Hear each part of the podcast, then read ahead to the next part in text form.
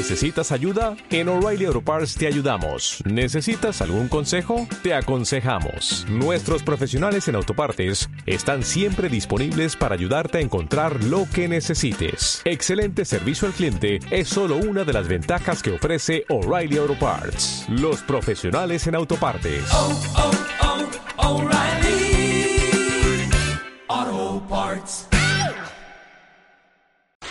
Entonces, pues centrados en este sentido cristiano del dolor, eh, a la luz siempre ¿no? de, del mensaje de Fátima, de la Virgen de Fátima, pues vamos primero a empezar encomendándonos a esta Madre Buena, ella que, que supo estar al pie de la cruz, la maestra, la gran maestra, a ella nos encomendamos.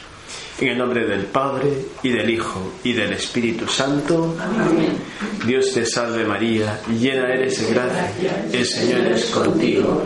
Bendita tú eres entre todas las mujeres, y bendito es el fruto de tu vientre Jesús. Santa María, Madre de Dios, ruega por nosotros pecadores, ahora y en la hora de nuestra muerte. Amén. Nuestra Señora de Fátima, ruega por nosotros. En el nombre del Padre y del Hijo y del Espíritu Santo.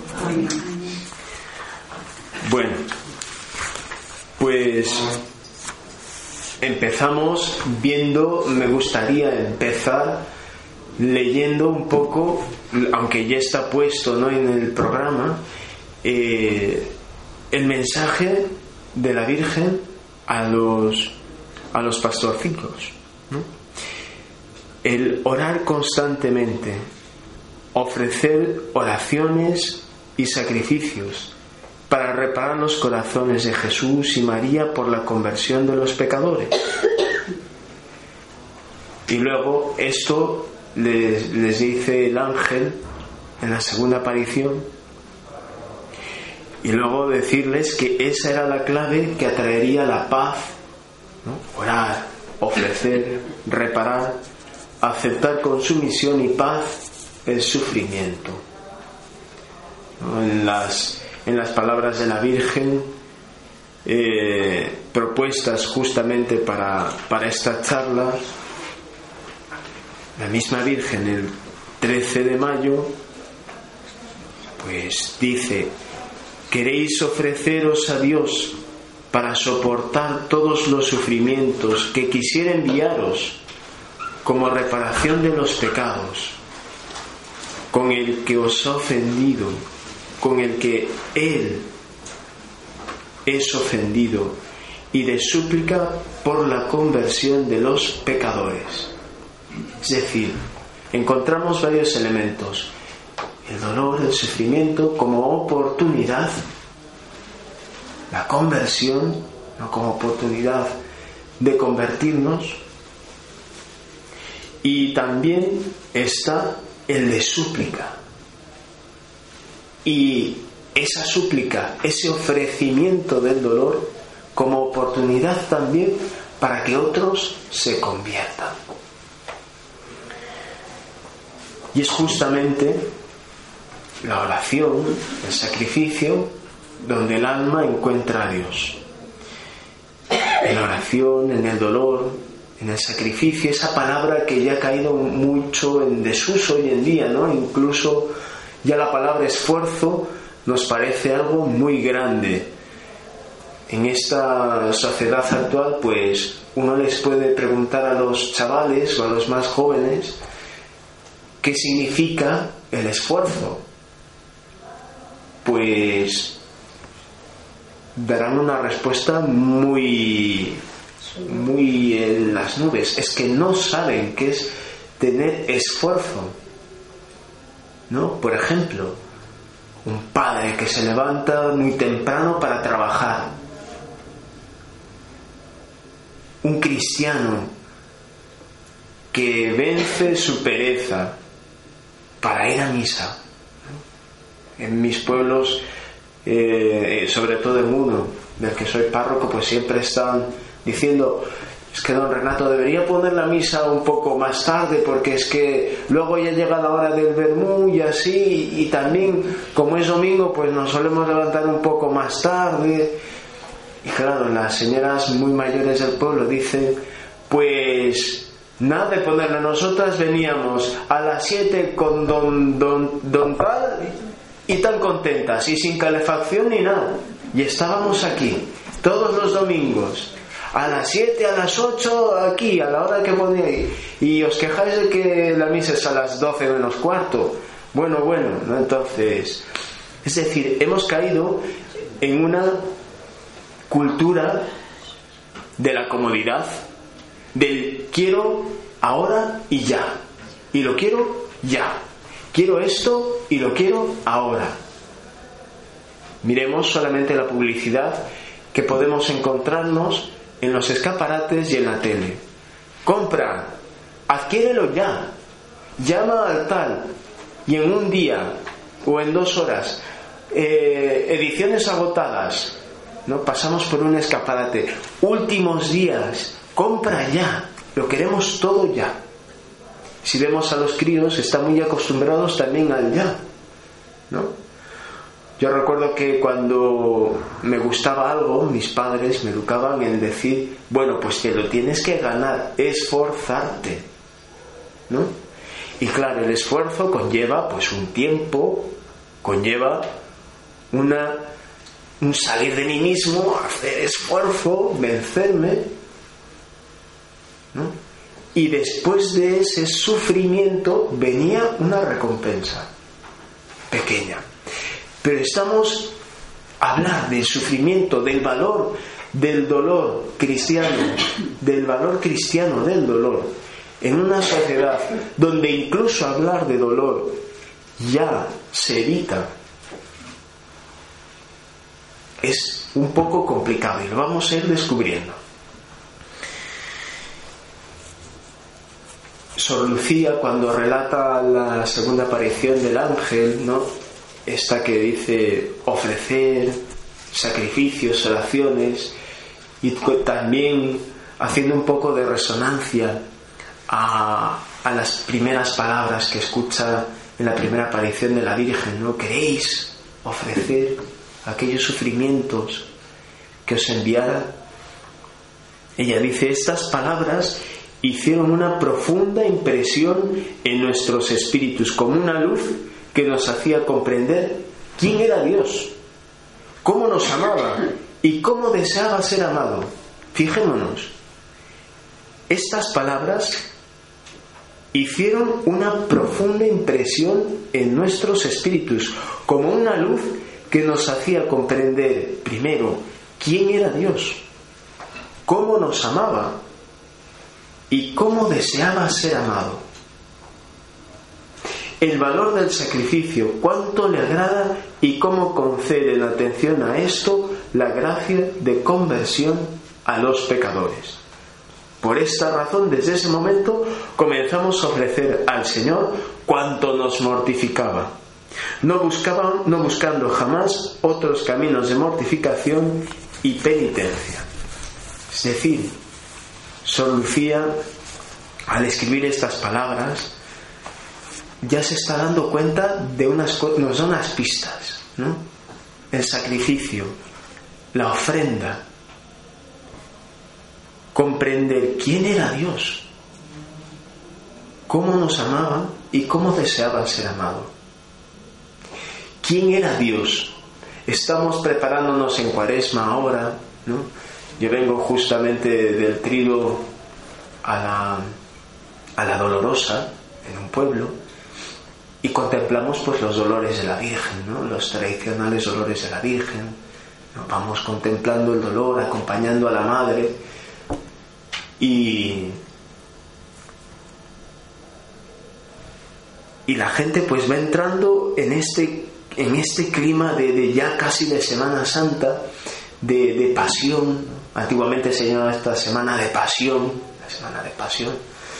Pues en, este, en esta preparación, en este tiempo de cuaresma que es el tiempo de gracia para convertirnos, pues justamente nos vienen muy a pelo, muy bien estas palabras. Entender quién era Dios. Recordemos cuando leemos la pasión de nuestro Señor, según San Juan, cuando Cristo muere en la cruz, desangrado, sacrificado, inmolado por amor nuestro.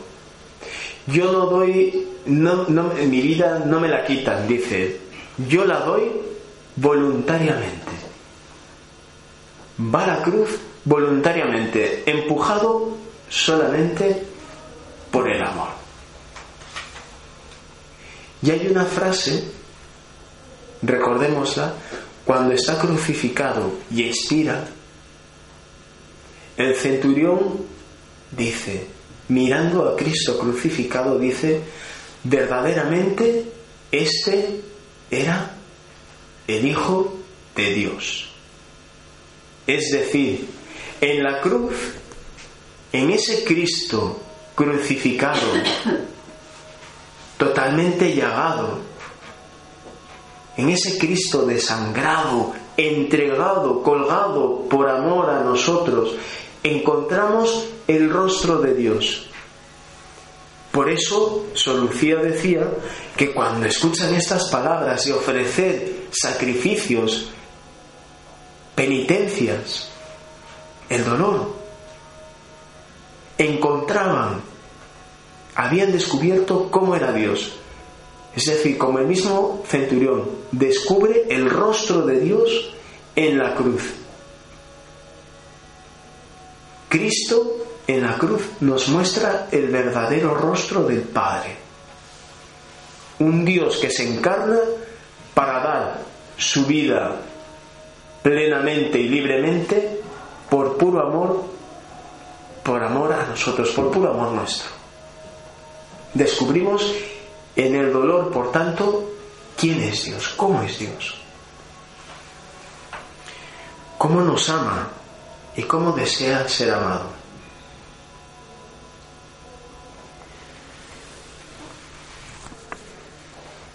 Una religiosa hablaba con una religiosa de, de San Pablo y hablábamos de muchos temas, estaba buscando un libro y me dice, bueno, es que estos libros a veces no tienen mucha salida, era un libro que hablaba justamente del sufrimiento y del dolor dice, pues estos libros no tienen mucha salida, les tenemos aquí y pedimos muy pocos.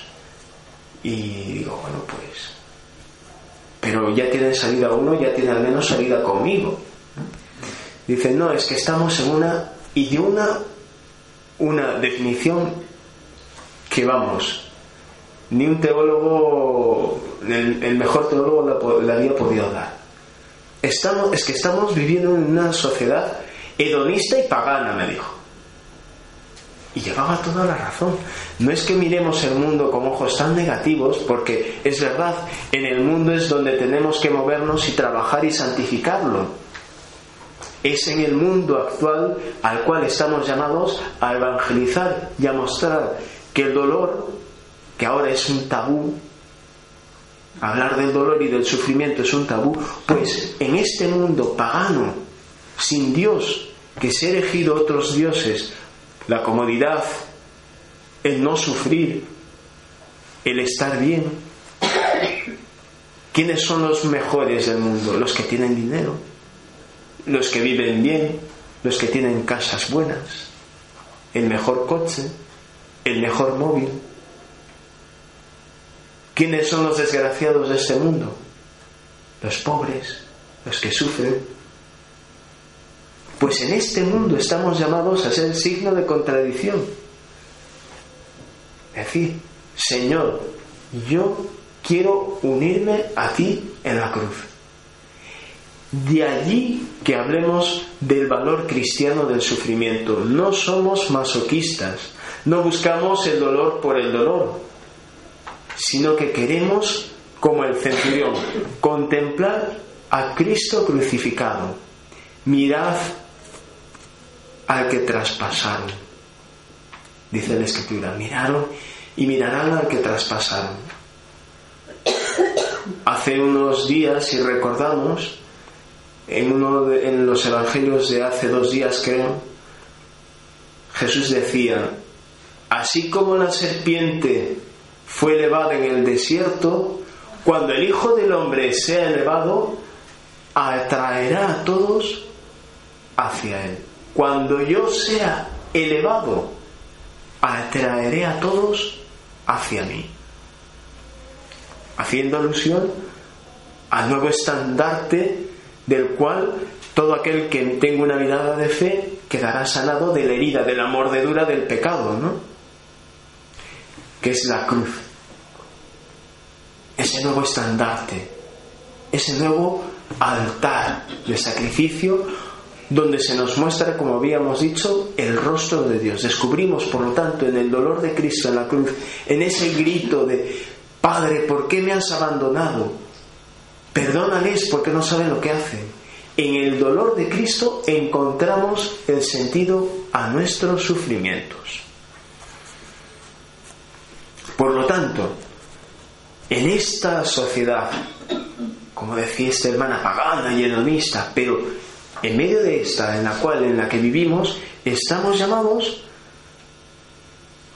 a proclamar que el sacrificio y el dolor no son algo malo, ni hay que evitarlo, que forman parte de la vida, Inclusive me he encontrado con casos de niños, ¿no? de, en funerales, porque se muere, por ejemplo, el abuelo, la abuela, y vienen al funeral todos, pero el nieto no está.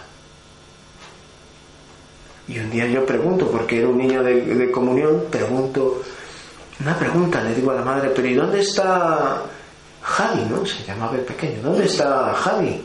Que es que se ha muerto su abuelo y tendría que estar aquí acompañándonos.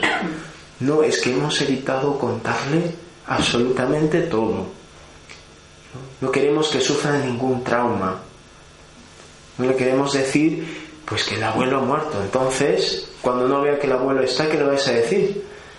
Pues le hemos dicho que se ha ido un viaje muy largo ¿no? Y ya cuando crezca, pues ya comprenderá que ese viaje, pues le digo que se fue ahí a Ibiza y se perdió y ya no lo volvieron a encontrar. No, es que, claro, hemos caído en un, en un pensamiento que hay que evitar todo tipo de dolor.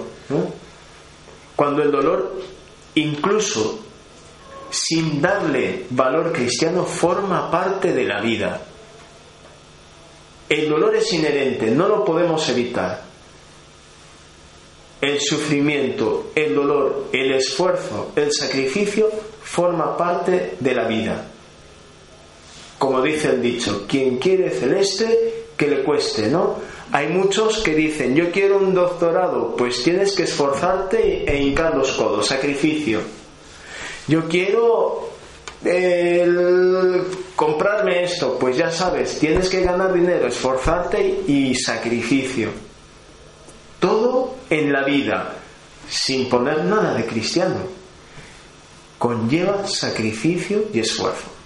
¿Qué diferencia a cualquier esfuerzo humano, a cualquier sacrificio humano, el sentido cristiano? El que nosotros lo hacemos identificándonos con Cristo en la cruz. Es decir, no buscamos sufrir por sufrir, sino que nuestro sufrimiento, nuestro dolor, lo asociamos a Cristo en la cruz. Ese es el sentido.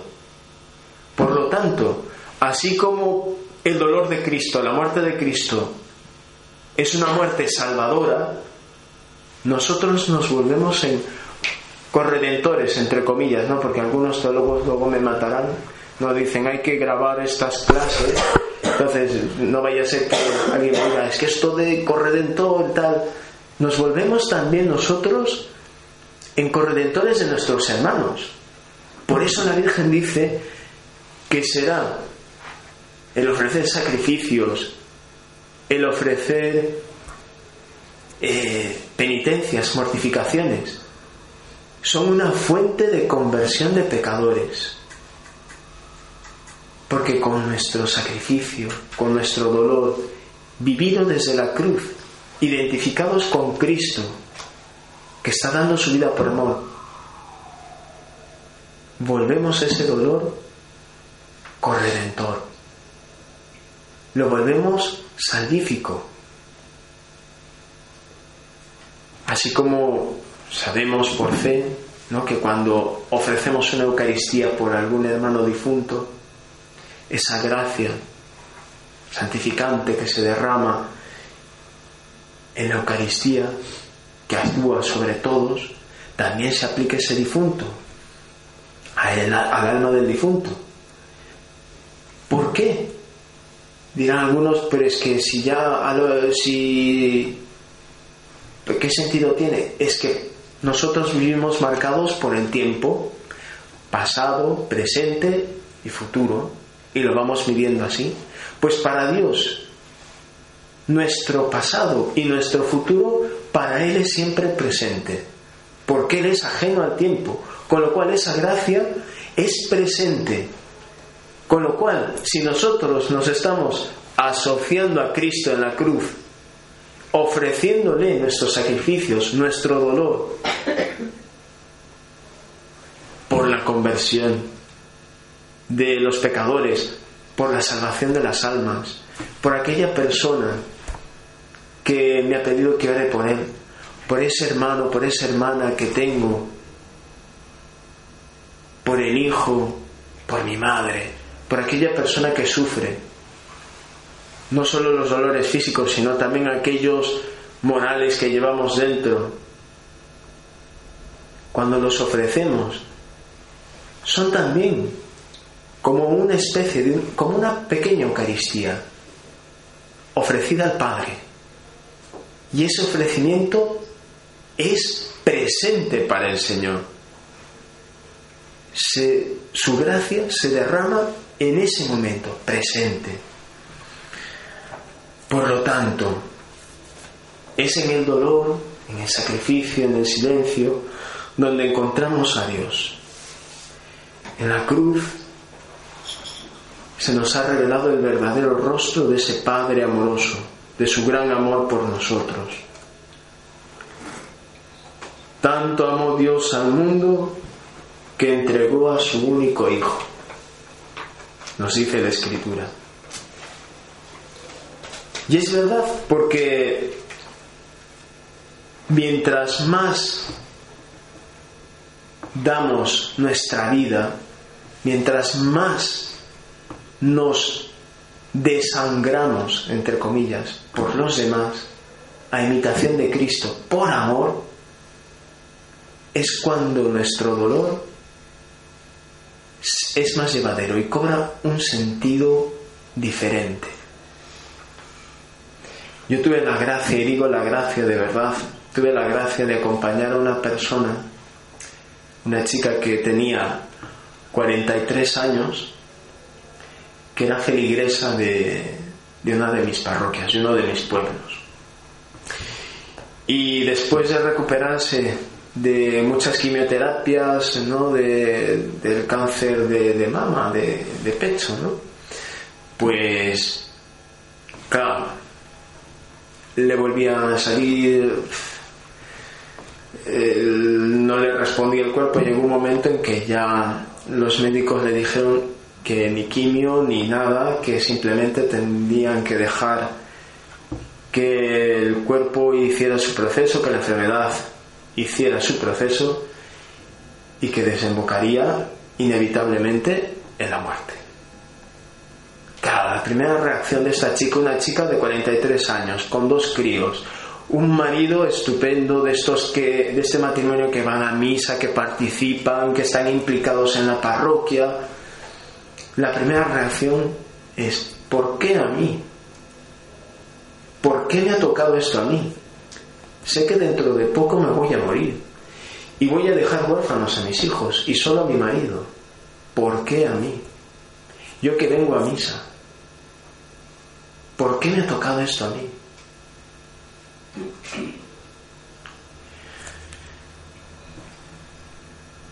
Después de que ella misma yo le dije, mira, yo no tengo una respuesta certera, ni tampoco una respuesta tranquilizadora, pero lo único que te pido es que ahora mismo esa misma pregunta se la hagas al Señor.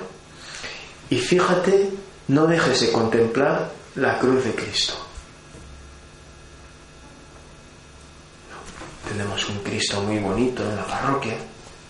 Digo, siéntate, quédate mirando todo el tiempo que tú quieras. Si quieres llorar, llora, reclámale. Pero quédate mirándole. Y luego me cuentas.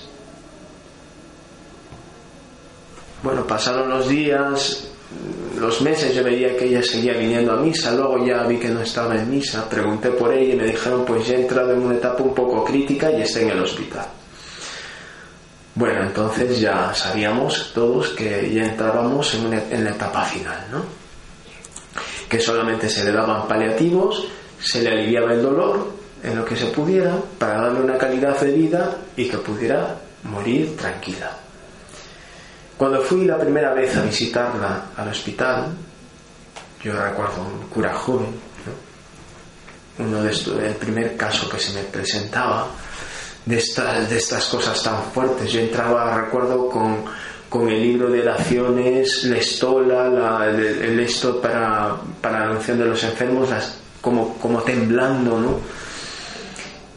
Y pedía al Señor, bueno, Señor, dame las fuerzas para poder ayudar a esta persona sostenerla en su dolor. Y llego y me encuentro y le digo, ¿qué tal María Ángeles? ¿Cómo estás? Bien, pues estoy muy bien. Y le digo, hombre, le digo, estás como una rosa, obviamente estaba ya muy demacrada. Y me dice, bueno, bueno, tampoco no es para que, para que me digas mentiras, yo ya sé cómo estoy. Digo, pues bueno, si ya sabes cómo estás, pero igual, aún así estás muy guapa. Bueno, me dice, ¿te acuerdas cuando me dijeron que me iba a morir y yo sé que me voy a morir dentro de poco? ¿Te acuerdas que yo te decía, ¿por qué a mí? Y tú me dijiste, solamente mira la cruz de Cristo, yo me puse a pensar. Tú con 33 años tenías toda una vida por delante, no tenías ninguna enfermedad. Tenías mucha gente que te seguía, eras un gran predicador. Amabas a todos, curabas, hacías el bien, no hiciste mal a nadie. Y te matan de una manera cruel como si fueras un ladrón. Y yo me estoy quejando de un cáncer después de haber tenido una vida plena y de haber hecho muchas trastadas. Y es en ese momento en que me he dado cuenta de que esas veces, esas veces que, que decías en el púlpito, ¿no? Predicando, que debemos asociarnos a la cruz del Señor, que así nos volvemos corredentores con Él de la humanidad, pues yo me di cuenta que mediante mi cáncer, mi dolor, podía dar sentido a mi enfermedad. Y ya no iba a ser una muerte triste y dolorosa, sino al contrario.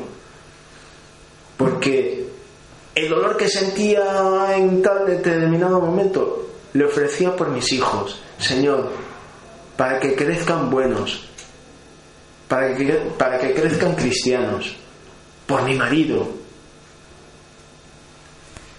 Yo me quedaba alucinando.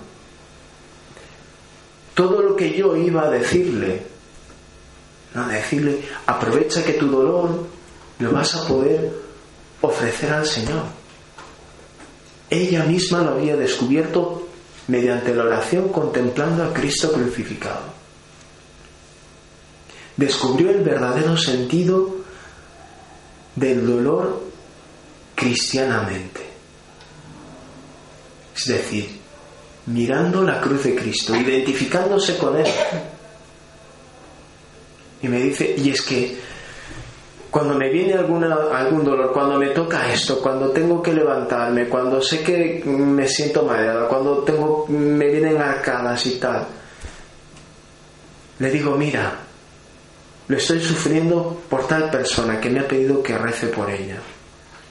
Incluso he llegado a rezar por ti, me dijo. Le dije, pues es el mejor regalo que me has podido dar. le di la unción de los enfermos, la recibió con mucha devoción, comulgó. Y casi al mes y medio me llaman al móvil. Estaba, estaba comiendo en casa y me llaman al móvil, una de sus tías, y me dice, está agonizando, ¿no? La última vez que la viste estaba con el respirador, pero ahora está ya. Los médicos le han dado pocas horas de vida. Ven corriendo. Yo dejé, salí corriendo al hospital y claro, llegué el momento de confesarla su condición, como dicen, ¿no? De cogerla en la mano y decirla, no llamarla por su nombre, oye, María Ángeles, ¿me oyes? Sí, yo sé que me estás oyendo. Solamente te estoy cogiendo la mano. Tú si puedes, no te esfuerces mucho. Si puedes, dame alguna señal de que me estás escuchando, de que te arrepientes de corazón de tus pecados. Y en medio de su agonía, ella movió un poco el dedo pulgar, ¿no? Como intentando, le digo, vale, vale, vale, no te esfuerces más, con esto me basta. ¿No? rezamos la, le, volví a dar la unción de los enfermos, ya no podía comulgar obviamente, la bendición apostólica, eh, la solución y, y estuvimos ahí un momento, yo cogiéndola de la mano, y ella siempre llevaba una cruz muy colgada, siempre como estas cruces de, madera, ¿no? Que, llevan los, que suelen llevar los catequistas y los laicos que están muy metidos en parroquia, que suelen llevar, ¿no? Sin, sin temor, era de estas personas que llevaban pues siempre un Cristo. Entonces, bueno, y, y pregunté a una de sus tías, ¿y la cruz que llevaba no la tenéis? ¡Buah, está en casa, ¿no? Entonces, como yo siempre llevo un Cristo en el bolsillo, si es que me surge alguna confesión por la calle, ves que hay personas que nos ven vestidos de cura, padre, ¿no puedo confesar? Pues sí, venga, saco el Cristo y confesamos, ¿no? Digo, pues saqué el Cristo que tenía y se lo puse entre las manos, ¿no? Y le susurraba yo en el oído y le decía, te he puesto la cruz de nuestro Señor, con ese Señor que te ha ido identificando durante toda tu enfermedad, que ha dado sentido a tu dolor, que te ha acompañado en, el dolor y que ahora te esté esperando y que seguramente te esté esperando con los brazos abiertos para el abrazo definitivo.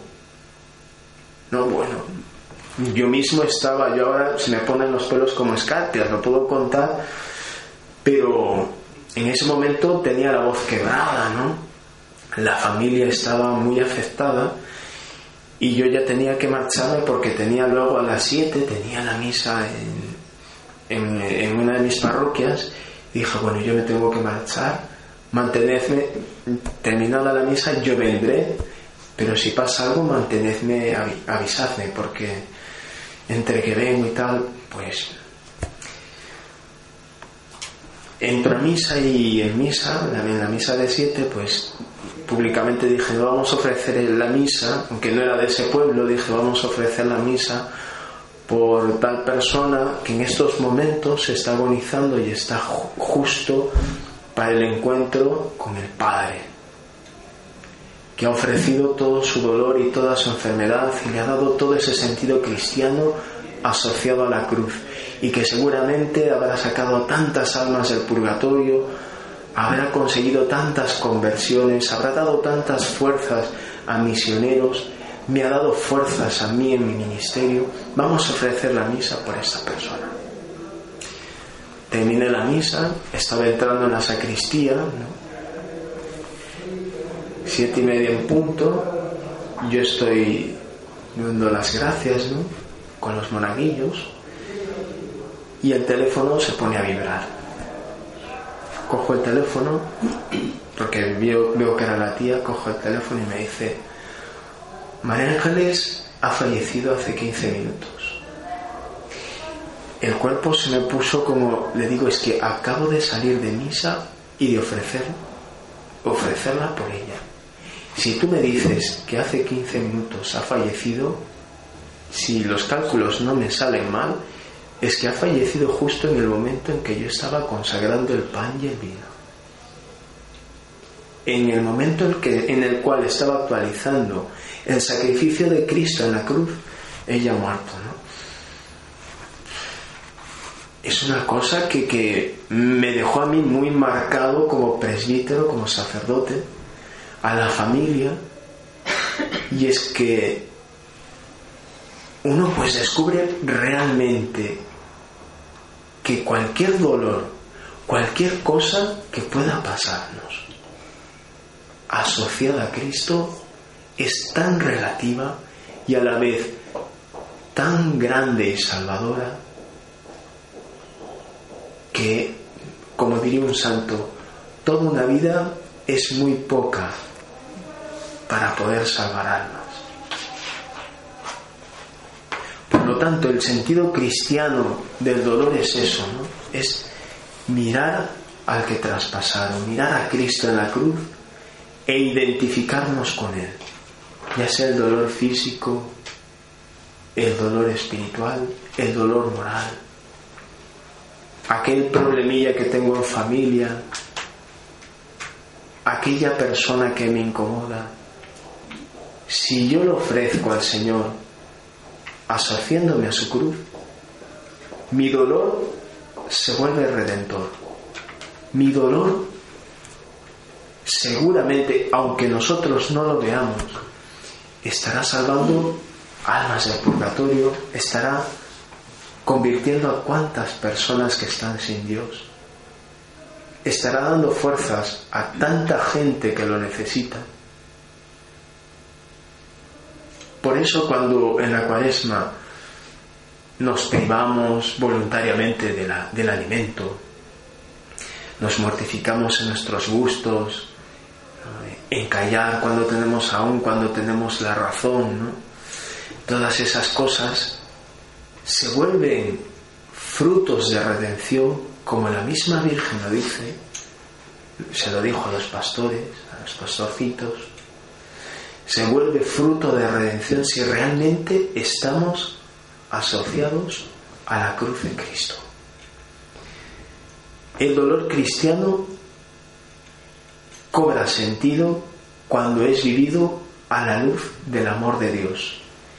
Y no de cualquier Dios, sino de un Dios que da la vida en una cruz.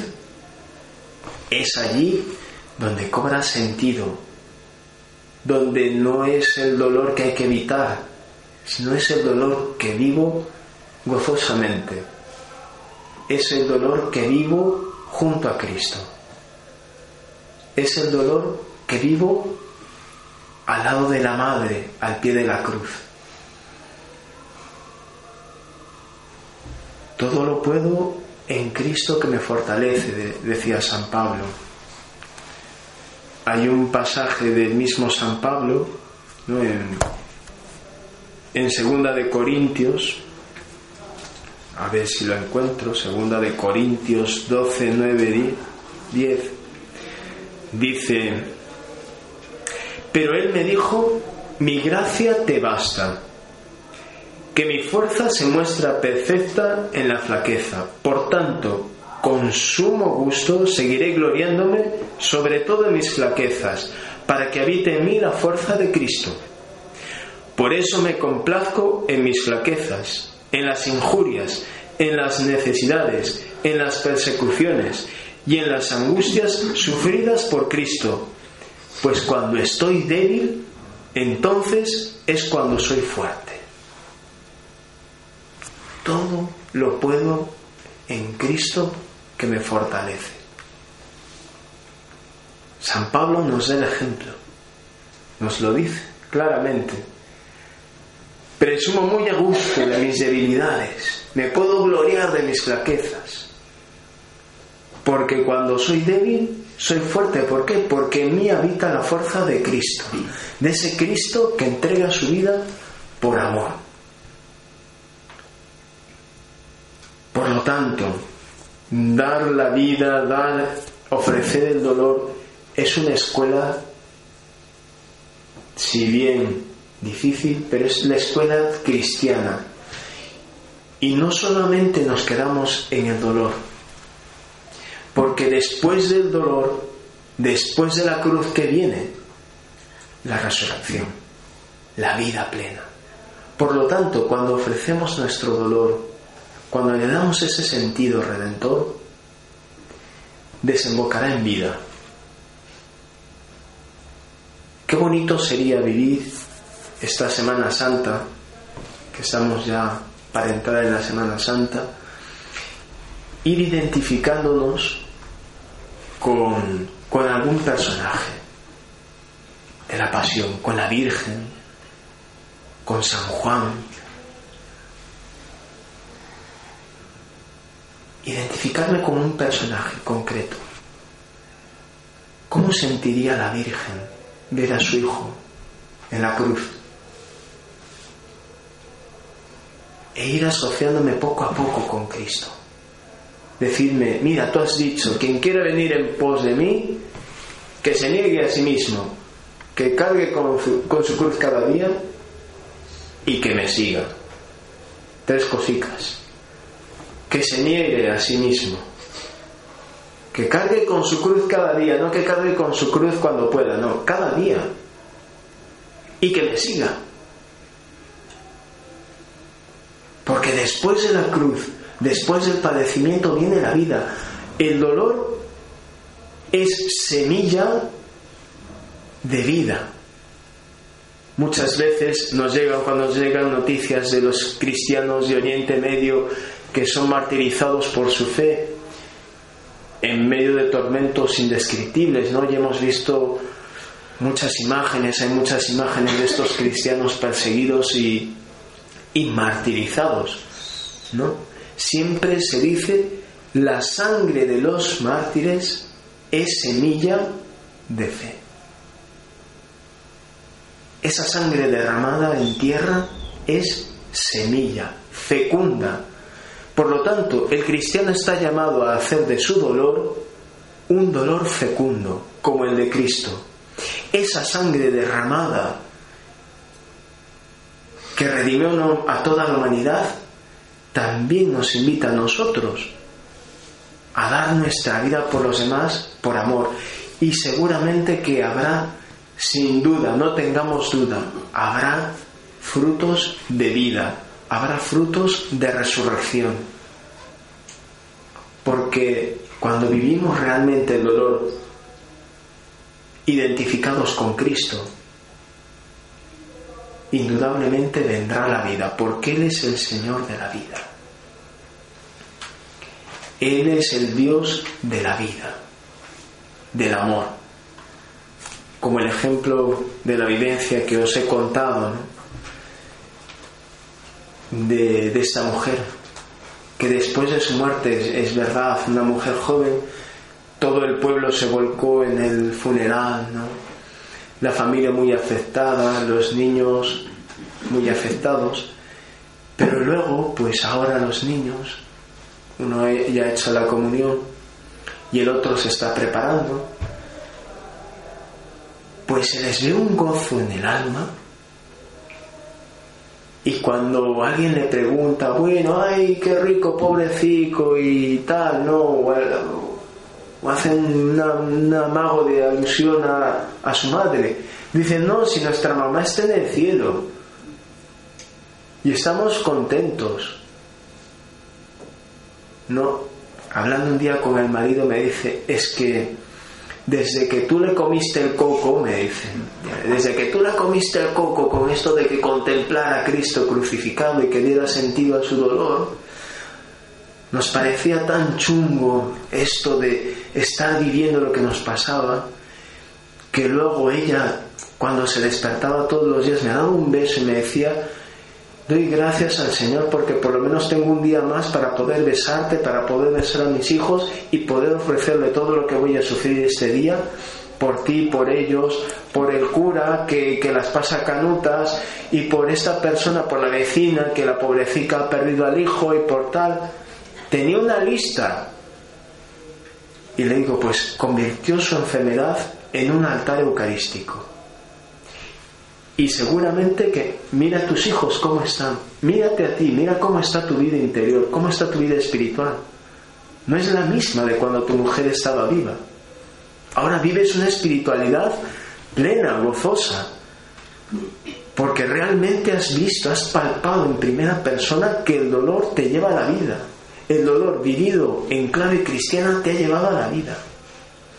Por lo tanto, estamos llamados a eso. La Virgen, cuando les dice a los pastorcitos, ofreced sacrificios, penitencias, que no ven nada en contrario al Evangelio, sino que muchos dicen esas cosas apocalípticas. No, no hay nada apocalíptico, al contrario.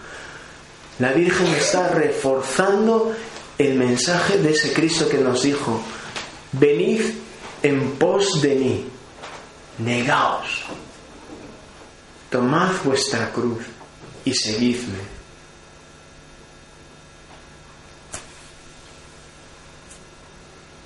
Si el grano de trigo no muere, no da fruto.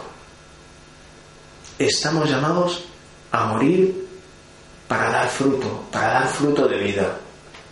Por lo tanto, ahora que estamos entrando en esta semana de gracia, que contemplamos la salvación, los misterios de nuestra salvación, digámosle al Señor, mira Señor, voy a contemplar tu pasión Quiero centrarme en tu pasión. Quiero meterme contigo. Quiero ser la Verónica que te enjuga el rostro. Quiero ser tu madre que sale a tu encuentro con lágrimas en los ojos y que te dé ese abrazo lleno de dolor, de amargura. Quiero ser Juan que te seguía con ese dolor de joven, que te seguía por el camino y veía cómo estaban maltratando a su maestro que tanto quería. Que como Juan quiero reclinar mi cabeza en tu pecho. Como María, como mi madre, quiero estar al pie de la cruz. Que como tú quieres estar subido contigo, arriba, como diga alguno, que no me achante, Señor, ante el dolor, sino que contigo entregue mi vida, porque después de entregar mi vida por amor, mi dolor, de ofrecer mi dolor, por amor, sé que daré fruto de vida. Y propongámonos vivir esto, esta Semana Santa, en esta clave, mediante pequeñas mortificaciones. pequeñas penitencias. Y San José María decía, no era muy práctico porque cuando hablaba de, hablaban de conversión, de penitencia, de mortificaciones, pues uno piensa, pues ahora tendré que ponerme un cilicio, tendré que, tendré que ponerme piedritas en los zapatos, ¿no? Que los pastorcitos también hacían penitencias, ¿no? Y corporales y, las ofrecían para, para conversión de los pecadores, ¿no?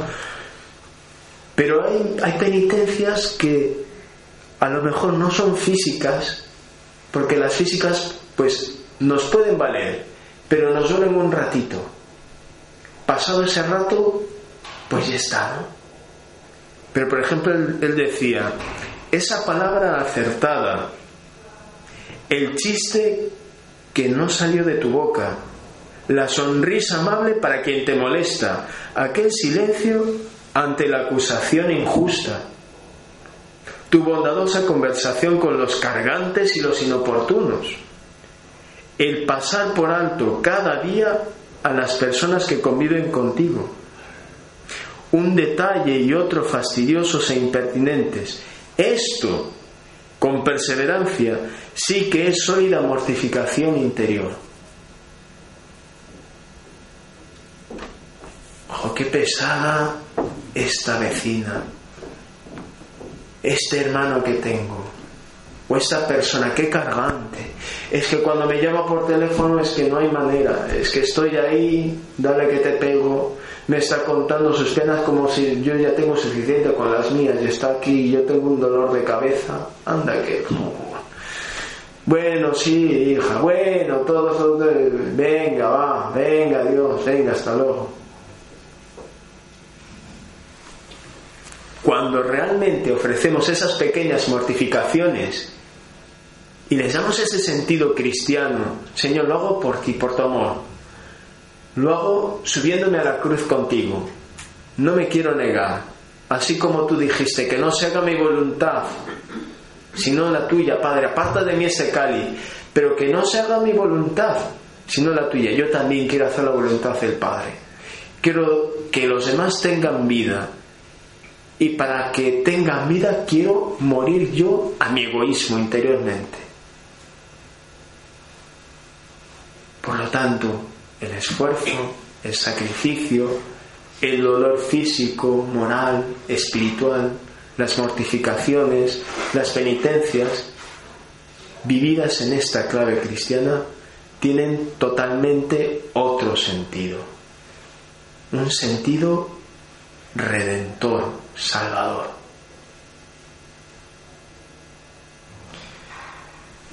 Pienso mucho en una, en una religiosa que, que es misionera en, en el Congo, muy amiga mía, que conocí en, en Roma. Y era muy de estas italianas muy, muy dicharacheras, muy movidas, muy, muy vivaces y, y que ahí pues su congregación no la dejaba porque decía eres muy inmadura no todavía piensas como una como una niña. Tienes que madurar un poco más tienes que madurar un poco más y ella que de misiones no quiero entregar mi vida es que me han hecho estudiar enfermería y es que no me dejan ir tantos niños tantos pobres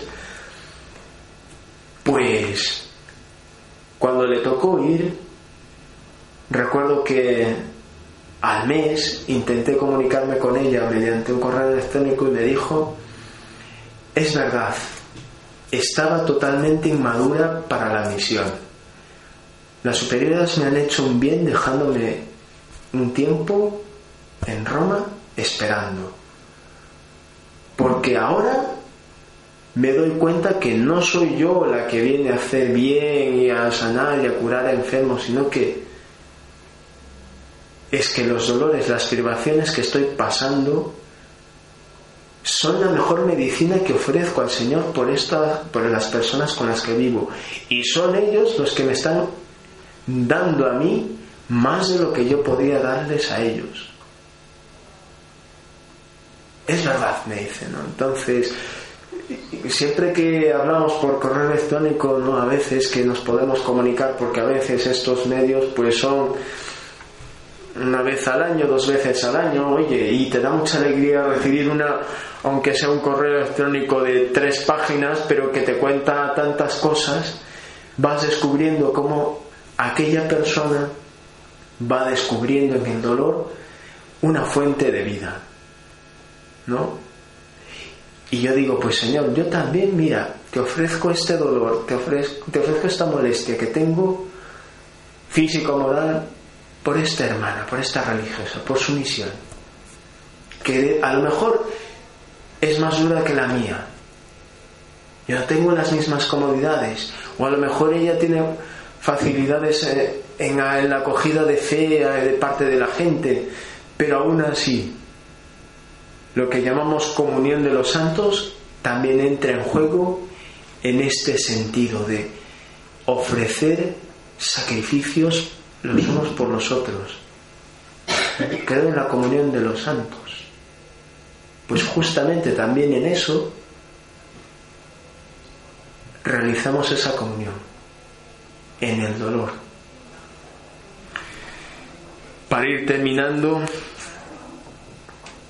pidamos al Señor por medio, por intercesión de la Santísima Virgen María, que ella nos ayude a ser verdaderas almas de oración y de sacrificio. Que no tengamos miedo a subirnos a la cruz con el Señor. Que al contrario, seamos de aquellos primeros que se ponen en la fila para ofrecernos. Que hagamos de nuestra vida una Eucaristía permanente, un sacrificio permanente de donde, de donde va a brotar mucha vida. Yo recomendaría un libro, seguramente que lo, deben, lo debe, debe estar en San Pablo, en las Paulinas o en la librería de Cesana, uno que se llama El Tesoro de los Enfermos, mensaje para la Jornada Mundial del Enfermo. Es una recopilación de los mensajes para los enfermos de los tres últimos papas, ¿no? de San Juan Pablo II, del Papa Benedicto XVI y del Papa Francisco. ¿no? Las, es una recopilación de cómo ellos van explicando ese sentido cristiano a los enfermos ¿no? en la jornada del 11 de febrero, no la jornada del enfermo. Y yo me he enamorado mucho de un mensaje de Benedicto XVI del 2010, ¿no? que incluso él mismo lo, titula La experiencia de la enfermedad y del sufrimiento puede llegar a ser escuela de esperanza. Menos, ¿no? Escuela de esperanza. El sufrimiento, ¿no? Es son mensajes muy bonitos, los recomiendo leer, ¿no? La Salvifici Doloris. Y luego de Juan Pablo II, también en la jornada del enfermo del 2002, tiene un mensaje que él mismo lo tituló El sufrimiento solo se entiende si se convierte en participación en la obra salvífica de Jesucristo. Decir, lo que habíamos lo que hemos estado hablando, el, el sufrimiento cristiano solamente se entiende desde la cruz de Jesucristo.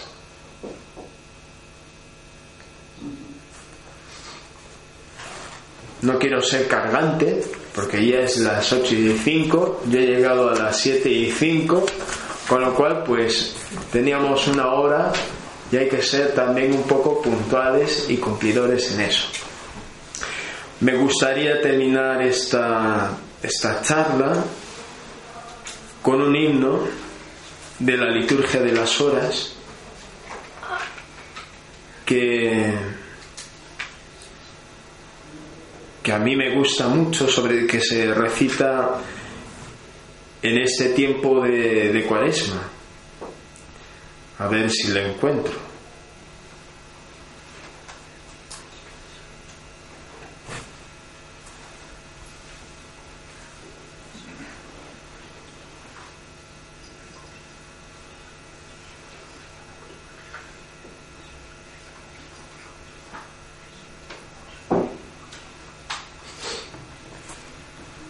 Vamos, yo lo voy a ir recitando y lo vamos a ir interiorizando cada uno. No es un himno a Cristo, al pastor que por amores muere, para pedirle que nos ayude a saber vivir el dolor, el sufrimiento, desde esa clave cristiana, a saber subirnos con Él al Calvario y a la cruz para dar vida a tantos y tantos hermanos y hermanas nuestros. Pastor que con tus silbos amorosos me despertaste del profundo sueño, tú que hiciste callado de ese leño en que tiendes los brazos poderosos. Vuelve los ojos a mi fe piadosos, pues te confieso por mi amor y dueño. Y la palabra de seguirte empeño, tus dulces silbos y tus pies hermosos. Oye, pastor, pues por amores mueres, no te espante el rigor de mis pecados, pues tan amigo de rendidos eres. Espera, pues, y escucha mis cuidados. Pero, ¿cómo te digo que me esperes? Si estás para esperar los pies clavados. Amén. Y con estos sentimientos, pues que tengamos una buena noche y que sepamos vivir, que tengamos una buena Semana Santa y una buena Pascua de la mano de Cristo y de nuestra Madre. En el nombre del Padre, y del Hijo, y del Espíritu Santo. Amén.